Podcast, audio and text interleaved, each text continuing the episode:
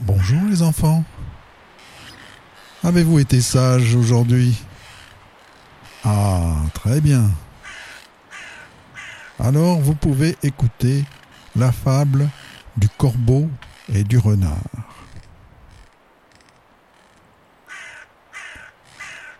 Maître Corbeau, sur un arbre perché, tenait en son bec un fromage.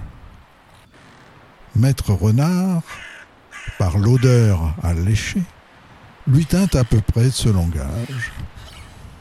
Et bonjour, monsieur du Corbeau. Que vous êtes joli, que vous me semblez beau. Sans mentir, si votre ramage se rapporte à votre plumage, vous êtes le phénix des hôtes de ces bois.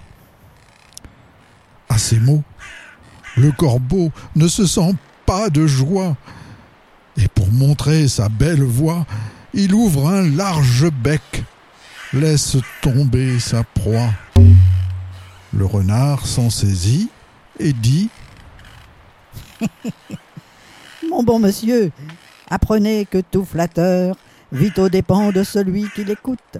Cette leçon vaut bien un fromage, sans doute. Le corbeau, honteux et confus, jura, mais un peu tard, qu'on ne l'y prendrait plus.